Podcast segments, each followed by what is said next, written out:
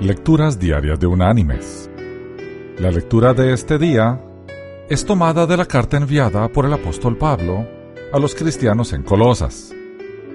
Allí en el capítulo 4 vamos a leer el versículo 6, que dice, Sea vuestra palabra siempre con gracia, sazonada con sal, para que sepáis cómo debéis responder a cada uno.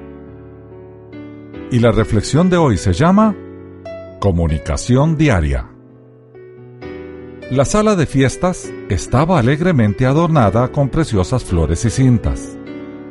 A lo ancho del frente del salón se encontraba un estandarte en el que podía leerse. Muchas felicidades para una pareja radiante.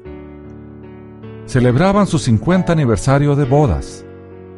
Familiares y amistades ya sea que vinieran cerca o lejos, se habían congregado para rendirles homenaje. Los cuatro hijos se turnaron para expresar sus más tiernos recuerdos y las grandes lecciones aprendidas de sus padres. Luego, partieron el pastel, tomaron fotos y todos disfrutaron por estar juntos. Con gran rapidez, la tarde llegó a su final. Los amigos se despidieron. Los miembros de la familia llevaron consigo recuerdos y se retiraron.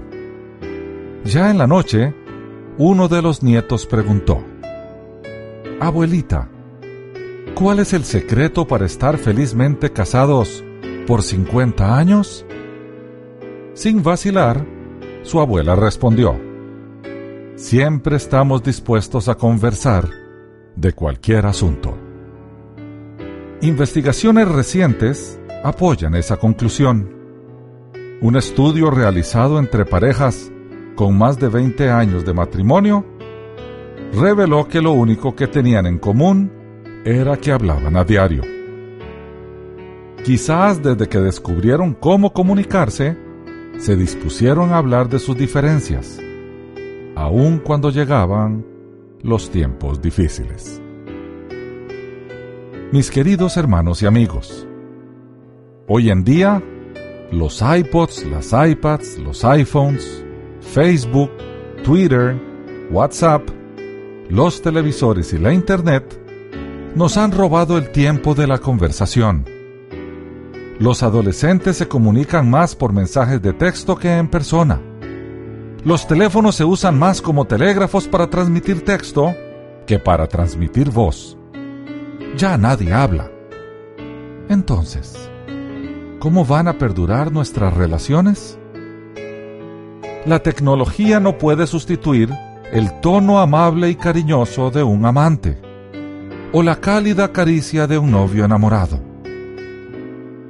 Incentivemos la comunicación cara a cara Mostremos nuestro cariño acariciando o con un cálido abrazo.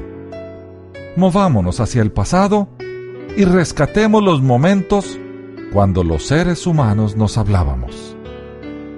Las relaciones perduraban y nuestro corazón se llenaba de amor. ¿No es eso lo que el Señor quiere de nosotros? Que Dios te bendiga.